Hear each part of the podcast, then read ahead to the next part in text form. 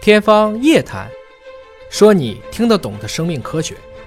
欢迎各位关注今天的《天方夜谭》，我是向飞，为您请到的是华大基因的 CEO 尹烨老师。尹烨老师好，向飞同学好。今天节目当中要为您送出的由深圳华大基因科技服务有限公司赞助的 U 盘。这个 U 盘啊是一个特别纪念版的 U 盘，它的造型呢像基因测序仪的造型。如果您恰好想要这样个 U 盘，请您关注我们的节目，有机会来抽奖了。我们今天分析一篇 Science 科学杂志的文章啊，呃，科学家发现记忆形成的关键机制嵌套序列。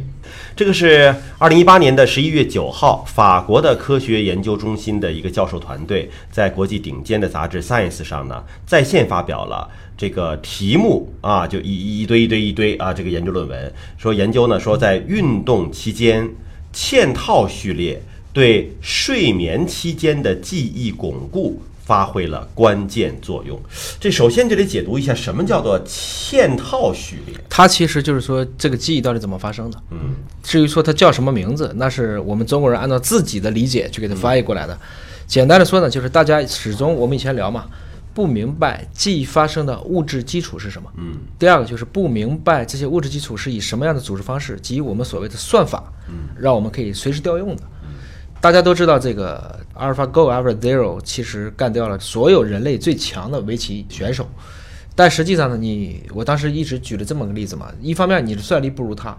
但假如说我给同样能量的话，你知道 AlphaGo 下一盘棋要几百万度电，嗯所以给同样能量的话，他下不过你。嗯所以从这个意义上讲，就人类的这种虽然你的算力现在不如这种超级计算机，但是本身来讲，你消耗的能量是非常低的。科学家一直不明白，假如说我们还依赖于今天的这种标准的这种叉八六的这种结构和今天的一些常规的这种运算，其实是不能够去模拟人脑的运算。所以今天我们脑科学就在积极的去探索，这叫深度学习，或者现在时髦的词叫人工智能。这两个词呢，其实最近有一个帖子也刷屏了。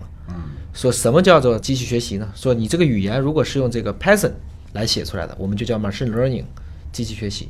就是你是用一种计算机语言写的，我们就叫机器学习。那什么叫 AI 呢？如果这个东西是用 PPT 写的，嗯，它就叫人工智能。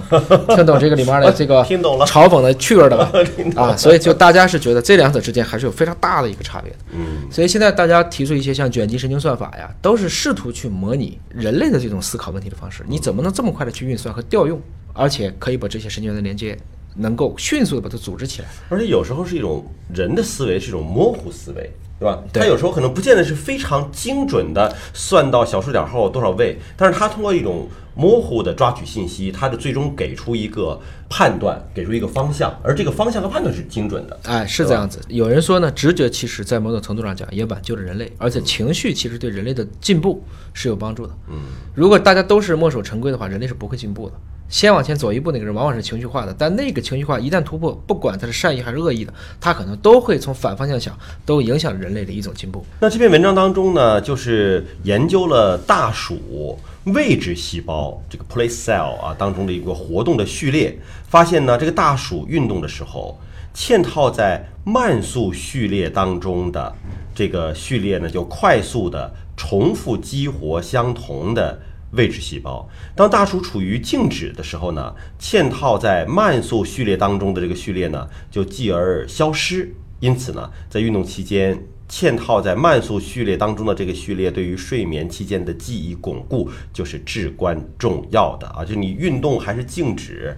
你的这个基因表达是不一样的，是是吧？我们先回到大家以前对记忆和睡眠之间的关系啊，在我们小的时候，当年有一个东西叫文曲星，对吧？嗯，文曲星里面有个记单词，对吧？嗯记单词它用的是什么方法让你记？应该就是不断重复加强记忆。就是艾宾浩斯记忆曲线。嗯他是认为每一个单词通过他这个方式七次之后，对这个单词就永远不会忘了。嗯他其实就是当时没有这么深刻的一些研究，他只是觉得我用这个方式记。按理说，你对这同一个知识点的不断的巩固是很重要的。嗯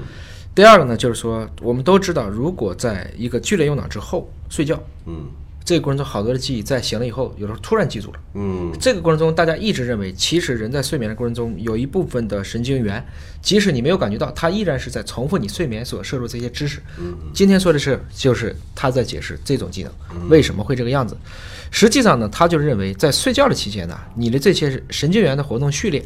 它在这些不管是空间还是情节记忆当中，对它的巩固起了一些决定性的作用。我们先不用去管它所谓的这个叫嵌套序列是怎么回事，简单的说呢，只要你好好的去睡觉，睡眠的质量相对比较高，那么我们就可以去使得我们对于记忆和睡眠之间形成一个良好的一个促进关系。换言之呢，就是我们以后去研究今天的记忆编码，包括存储，它首先是编码，编完码之后就会存储，存储之后就一定会形成某些的神经元的固定连接，在这个过程中就一定会跟我们不管是你清醒的还是睡眠过程中的这些的有效的时空信息进行整合，